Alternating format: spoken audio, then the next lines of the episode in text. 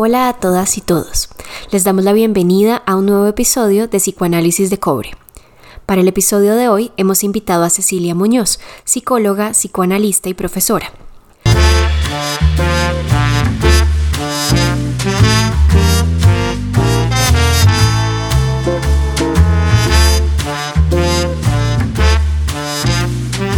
De la serie El o los psicoanálisis llega el episodio 8, la escuela inglesa y la obra de Donald Meltzer.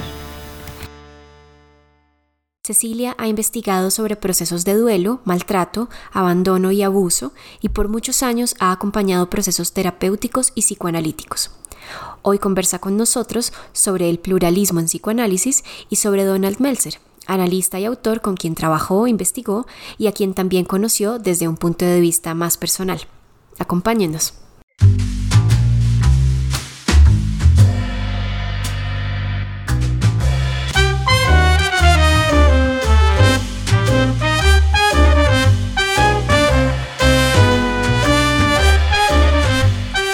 Psicoanálisis de cobre un podcast donde usamos las ideas psicoanalíticas para pensar la vida cotidiana y el mundo interno.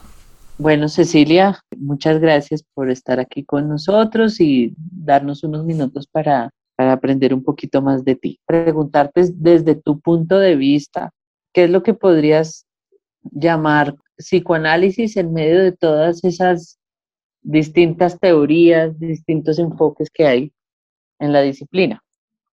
Mm.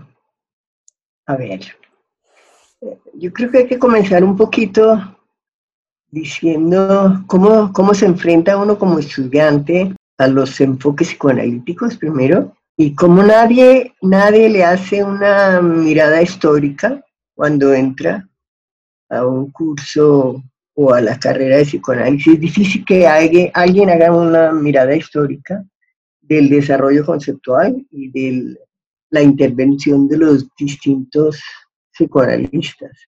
Yo creo que no podemos hablar de psicoanálisis sin hablar de Freud. Y al fin y al cabo es el que inicia este método, esta técnica, esta forma de acercarnos a estudiar la organización del psiquismo, el estado de la mente de los pacientes que nos llegan. Y eh, hablar de Freud implica hablar de un hombre que tuvo una capacidad enorme de pensar, pero sobre todo de dejarnos escritos aproximadamente 24 volúmenes de 400 páginas cada uno, lo cual es un volumen inmenso para estudiar. No es un poco como hace la gente, ah, psicoanálisis, Freud, no existe. No, no es verdad. Hace 100 años se inició el pensamiento, inició el pensamiento Freud, y lo desarrolló hasta que murió y que ha escrito sobre múltiples situaciones culturales. Partió de una mirada hacia los síntomas y la existencia de un psiquismo detrás de esos síntomas que tenían relación con las relaciones primarias que tienen los niños en su familia. Veinte años después es cuando llega a la dimensión estructural de la mente cuando se encuentra con las tres instancias, que es lo que casi todo el mundo conoce, el ello, ello y el superyo, que son sumamente complejas como instancias en sí mismas, con sus componentes y con sus cualidades. Hasta ahí estaba. Pero después de que mira a Freud, aparece un personaje en escena, dos personajes, que son la hija de Freud, Anna Freud y Melanie Klein. Y ya están en Inglaterra, a donde irán después, primero llega eh, Melanie Klein y después llegarán Ana y su papá Freud. Pero lo que hace Klein, que es la, segunda gran figura, que es la femenina después de la gran figura masculina, es que ella se acerca a los niños, se encuentra con los niños que le llegaron a sesión, niños que le trajeron unas fantasías, unos cuentos, unas narraciones llenas de personajes, de dramas, de acciones, de, de una vida en ese cuarto analítico, de la cual ella no solamente es receptáculo de esas historias, sino que además se le asignan papeles que debe desempeñar en esas historias. Y al mirar esas historias desde sus primeros pacientes, empieza a darse cuenta que tiene que haber un lugar en la mente donde estos personajes tienen una vida, porque no es posible que salgan de una manera, digamos, de la nada, que hay una realidad interna, una realidad psíquica, donde están estos personajes, tienen vidas aterradoras, la casa de la bruja, con el viento, las tempestades, y empieza a darse cuenta que hay dos escenas fundamentales, la, la escena esquizoparanoide o la posición esquizoparanoide y la posición depresiva. De estas posiciones que se vuelven un, un mito teórico en términos de, de Klein, que ella lo que nos mete es en una dimensión de la mente distinta a las dimensiones de Freud. Ella nos trae la dimensión geográfica, o sea, nosotros vivimos en dos mundos, en la realidad de afuera, pero también en la realidad de adentro. de esa realidad de adentro es donde surgen los elementos simbólicos y significativos de la realidad. Y bien va a desarrollar una dimensión extraordinaria, que es la dimensión epistemológica, donde nos va a hablar entonces de cómo se construye el aparato para pensar, que es el que va a ser capaz de coger los pensamientos que están en el ambiente, que están en la realidad, que están en los comentarios de la gente, de los pacientes, pero que están también en la teoría, y va a coger todos los elementos y va a estudiar, bueno, pero es que la mente es un proceso progresivo de creación y el pensamiento lo es también. Y no solamente hay características diferentes en la evolución del pensamiento, sino en los usos del pensamiento, nos va a decir Dion. Entonces así abre un campo enorme de investigación para el psicoanálisis. De luego viene Meltzer, que tomando los elementos de los anteriores, con su trabajo sobre desarrollos kleinianos, empieza a desarrollar su propio pensamiento, el cual no quiero destacar sino la noción de dimensionalidad, que fue producto de su trabajo de investigación sobre el autismo, en la cual nos define que hay dos formas de la dimensionalidad, cuando es el ser no es más que un solo punto y es el mundo, es el mismo, o el ser simplemente no existe sino pegándose al otro, que sería la bidimensionalidad. Pero que la realidad interna solamente aparece cuando se genera un volumen en la mente dentro del cual la persona puede interiorizar los objetos primarios. Todos creían que siempre se interiorizaban, pero la verdad era que no, que había padres que fallaban, madres que fallaban y que realmente esa interiorización no era posible y que eran individuos que seguían viviendo en el mundo externo, básicamente en términos de acción-reacción a los estímulos del mundo externo, o en términos de copia de los otros. Y se iba abriendo ahí de nuevo un campo enorme de investigación para lo no mental.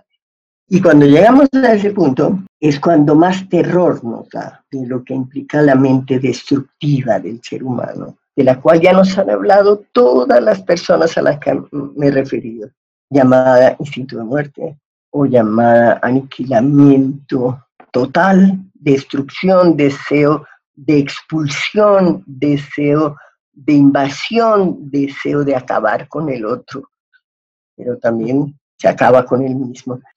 Muchas complicaciones que ya el mismo Freud las había esbozado inicialmente. Además me falta alguien muy importante, que son Winnicott, Bowlby, Valent, que realmente lo que quieren empezar a ver es el efecto de la realidad externa sobre la conformación del psiquismo.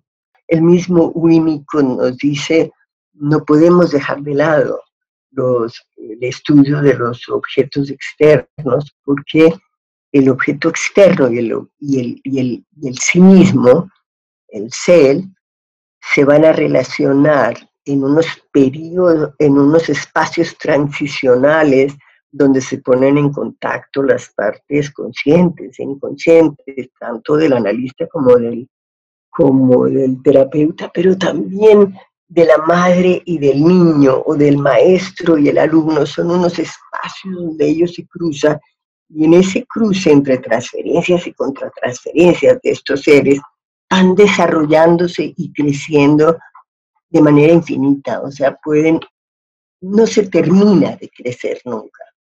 Y ahí aparece la noción de verdadero y falso self. Y es la noción del falso self, parecido a la noción de la bidimensionalidad o al exoesqueleto de, de Meltzer o el exoesqueleto de Dion, donde realmente no se existe sino en presencia del otro. Yo no sé quién soy, y yo no sé qué siento, y yo no sé qué pienso si no hay un otro que me lo diga, porque yo no soy más que el otro. Y pero en ese desarrollo, lo que se desarrolla es un falso ser, un ser engañoso, porque no sabe ni qué, él mismo no sabe ni qué piensa ni qué siente. Y así nos llegan muchos pacientes al psicoanálisis. Lo que tienen en común estos seres, yo creo que tienen muchos elementos en común. El primer elemento es la preocupación por el otro, por el sufrimiento del otro, por las dificultades del otro. Pero ¿qué caracteriza fundamentalmente al psicoanálisis? Que estamos trabajando sobre unas diferencias básicas entre consciente, inconsciente y preconsciente, de las cuales nos habló Freud, que luego se convirtieron más bien entre realidad interna y realidad externa, entre el entorno o la vida interior, el verdadero o el falso ser. Pero hay algo de una cualidad psíquica distinta entre una persona que siente y una persona que no siente. Una persona que simplemente reacciona frente a un estímulo, acercándose o alejándose, pero que no tiene ninguna claridad sobre el sentido de él mismo dentro de, del contexto en el que vive en relación con los estímulos sino que simplemente está en el terreno de la acción, pero de la acción acto sencillamente repetitivo. Esa área de conocimiento es interesante, pero la otra es sumamente interesante, que era la, el área de la fantasía, de los símbolos, de las creaciones de la mente en el arte, en la ciencia, en el pensamiento inclusive religioso, como lo planteaba Bion. Estamos interesados en la patología, pero estamos también interesados en el desarrollo creativo de la mente, en el desarrollo creativo de las sociedades.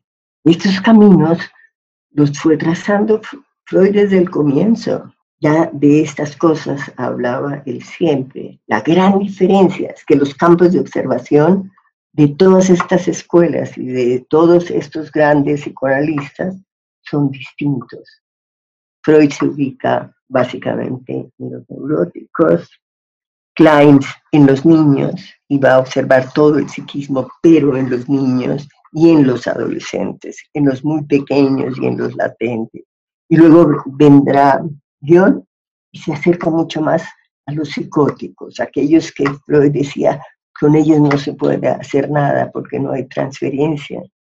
Pero dice, no, se puede estudiar qué pasa con el pensamiento de estos personajes, cómo usan el pensamiento, cómo lo construyen, cómo lo deforman, cómo lo perturban, cómo se perturban ellos. Y por el otro lado, otra área estudiada por Bion fueron los grupos. El psicoanálisis es tan amplio que yo te digo, que lo que compartimos todos. Yo no diría sino el interés por el mundo, mental y no mental del ser humano. Eso es lo que compartimos todos.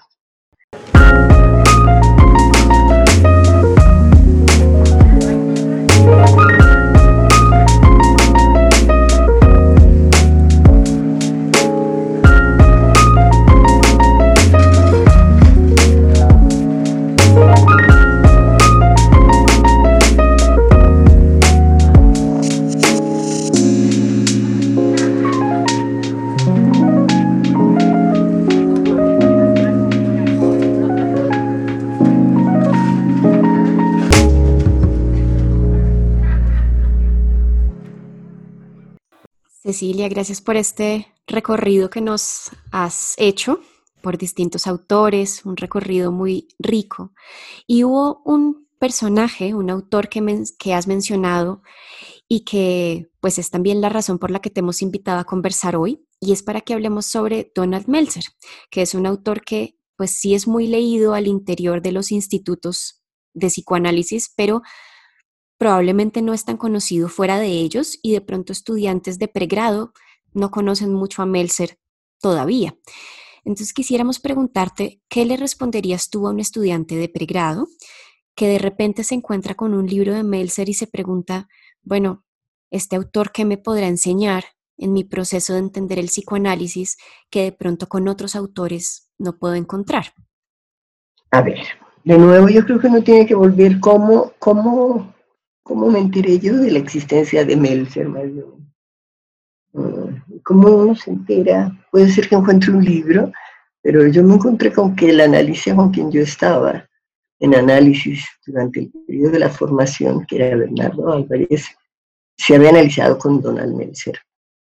Pero al mismo tiempo yo viajaba a Barcelona, porque tenía familia política allá y porque mis hijos empezaron a irse durante vacaciones, pero después a quedarse en Barcelona y a través de Barcelona, donde estaba una compañera mía de universidad aquí en Colombia, que era Nujadao, conocí de la existencia de Melcer, que apenas estaba comenzando a ir a Barcelona a trabajar con el grupo psicoanalítico que después se llamó de Barcelona.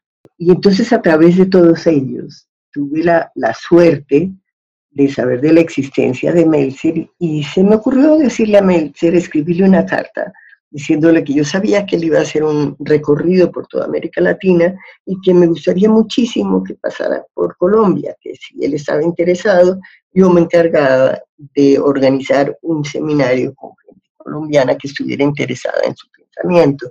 Y él me dijo que sí, que seríamos el último, el último país que visitaría después de Perú, pararía en Bogotá, y entonces organizamos un seminario en Anapoima, al cual vino, gente de Cali y gente de Bogotá, algunos de la sociedad, otros de fuera de la sociedad.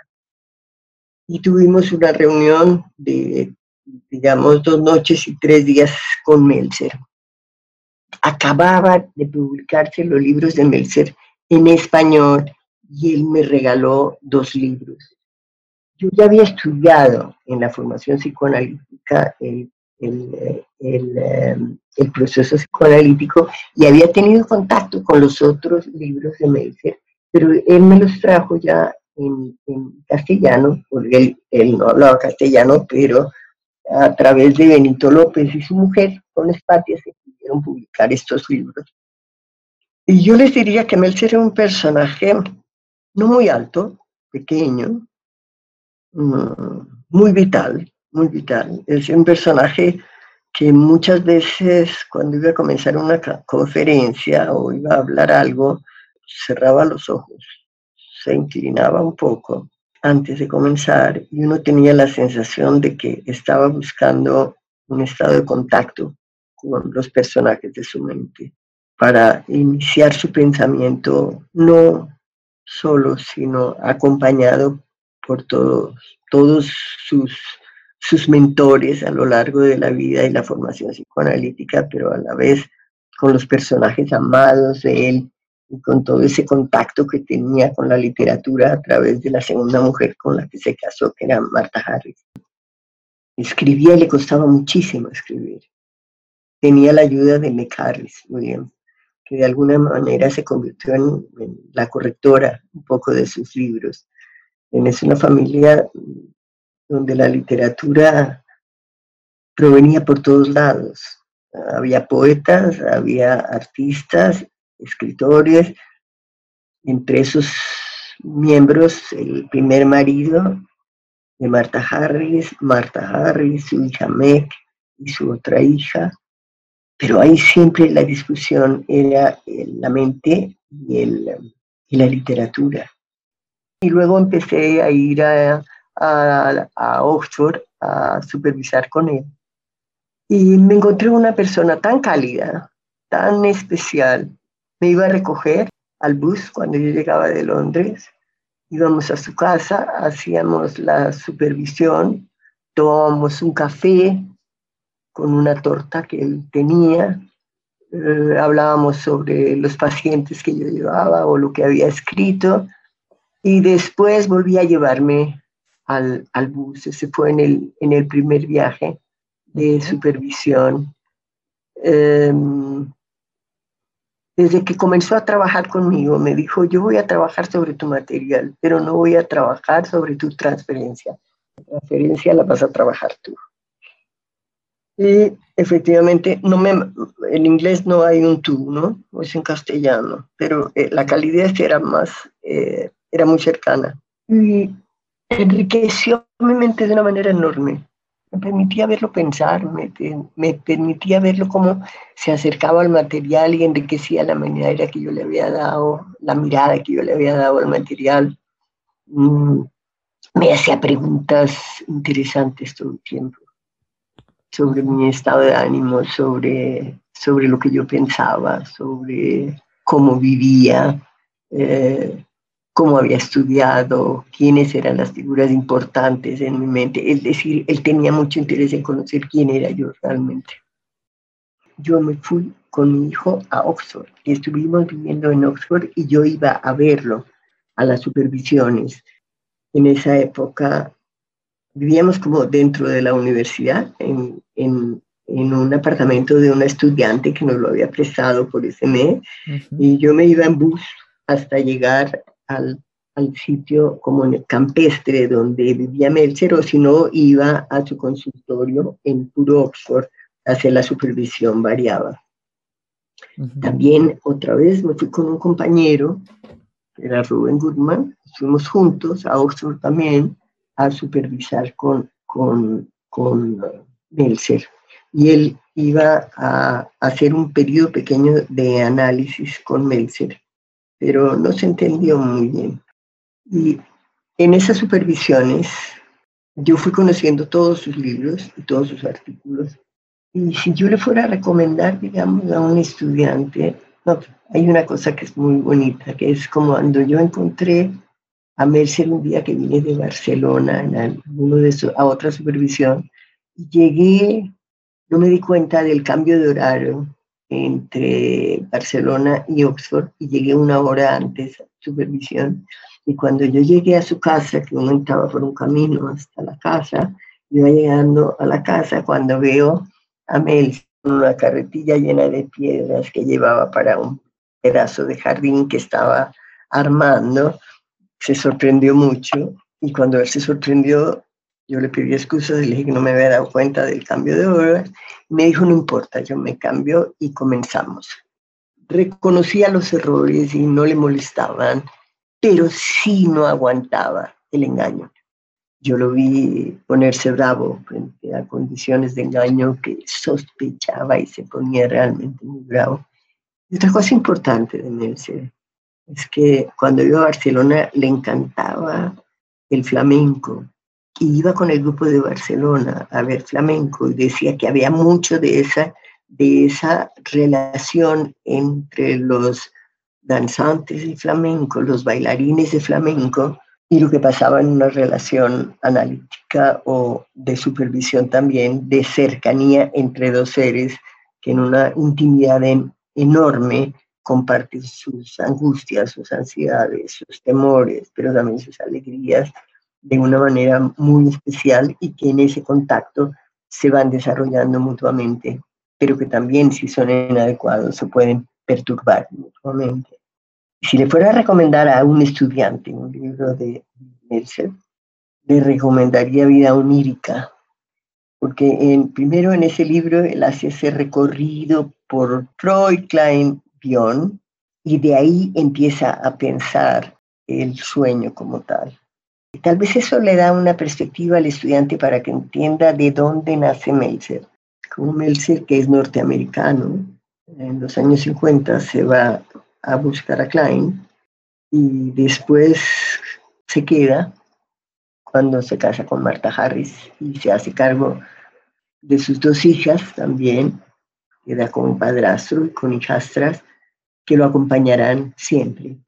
Pero ese libro para mí es muy importante para mostrarnos lo que es el pensamiento psicoanalítico de Meltzer y la dificultad que hay, como mucha gente tiene también con Klein, de ver cómo un lenguaje común se convierte en una complejidad de significados tan extraordinaria por efecto del diálogo entre el paciente y el terapeuta. Eso sería lo que yo recomendaría como el libro fundamental. Yo tenía esta pregunta ahorita que te voy a hablar. Veo que desde tu postura cada autor hace un, aporte y los ves como aportes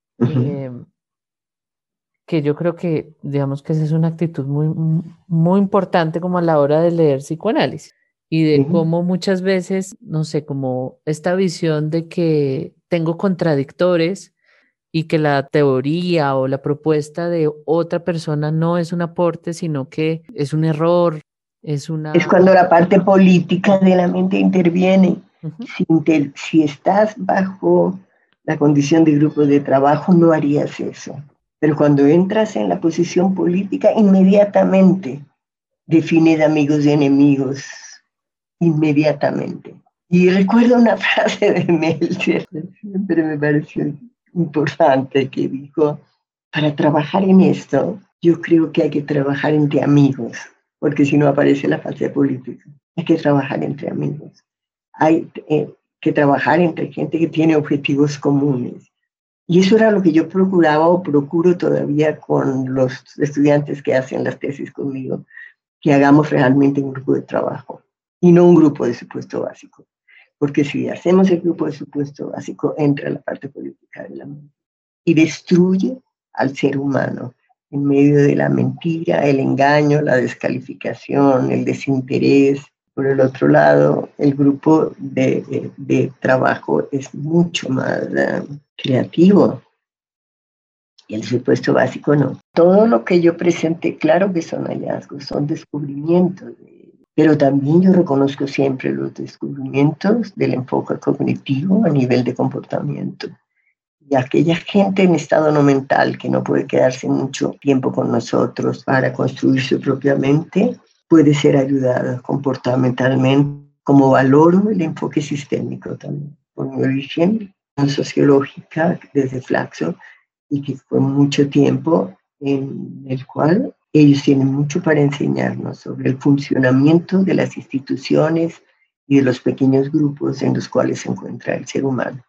Lo que hace Bion es mirar los supuestos básicos y la estructura del grupo, pero digamos que todo el desarrollo de la psicología de enfoque sistémico, de psicología clínica de enfoque sistémico, tiene también muchísimo valor y, nos permite ver la manera como el grupo influye, perturba o permite el desarrollo del ser humano.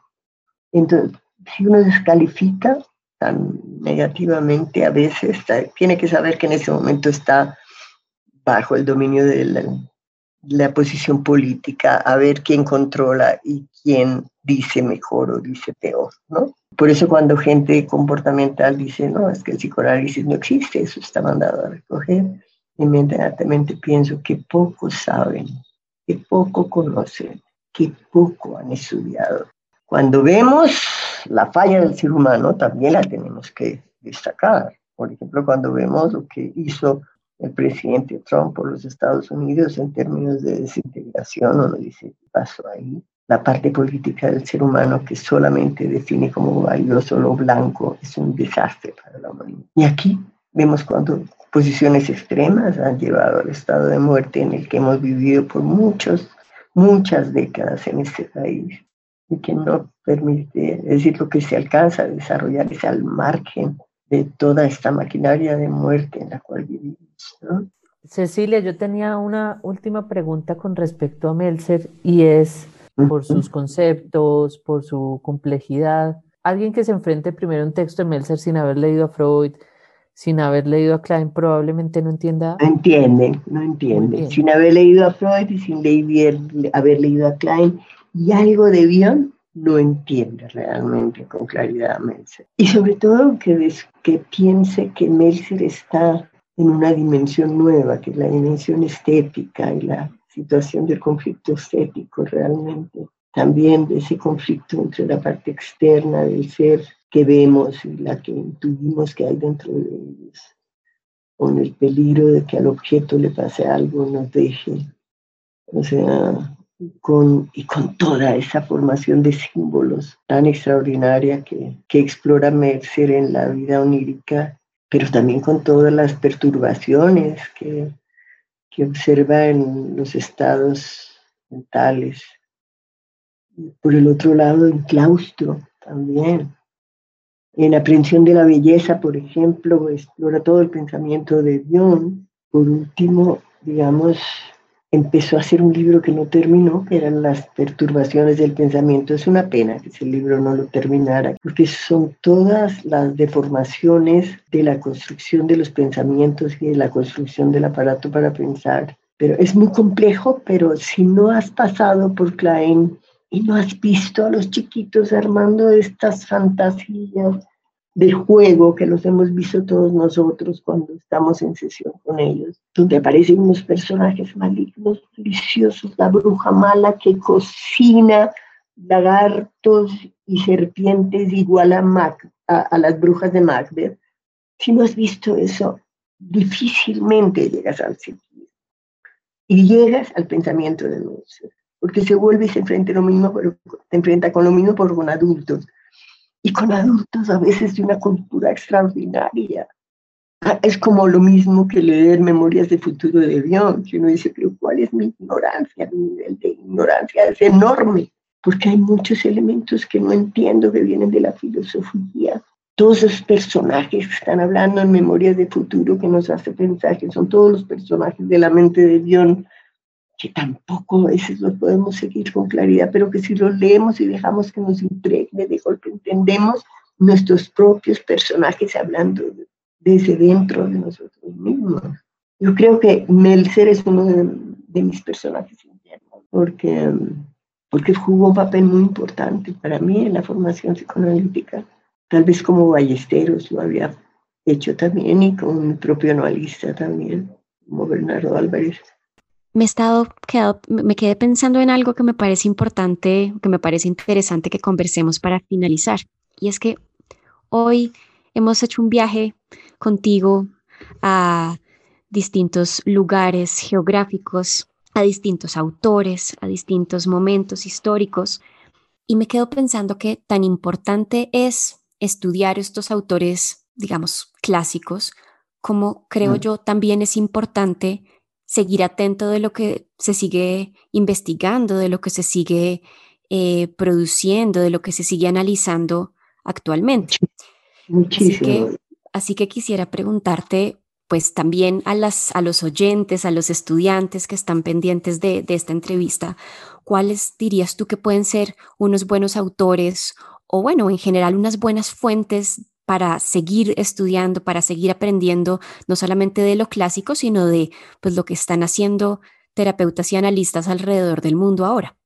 Mira, por ejemplo, yo creo que la maestría ha jugado un papel aquí en Colombia que es importante.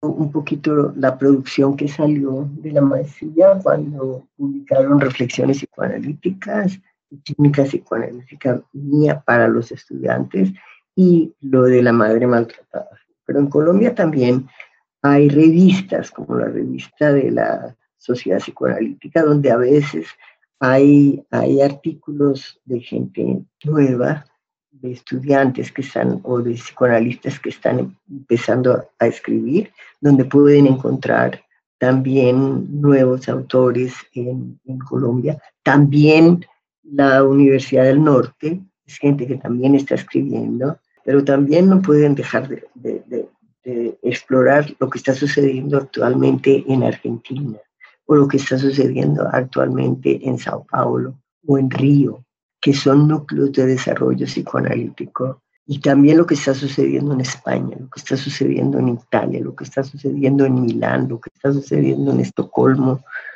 por ejemplo, el último libro mío que se publica en Inglaterra sobre el cuidado de los niños en Colombia, básicamente la relación entre las perturbaciones familiares y la estructura mental, también es un libro que yo creo que puede ser interesante para la gente, tomando trozos de, de las tesis de los estudiantes. Por ejemplo, de Julio hay, hay uno, pero de varios básicamente ese libro es eso, más, más lo que yo hice en, de formación, utilizar el, el, el método Harris Meltzer en una institución de protección.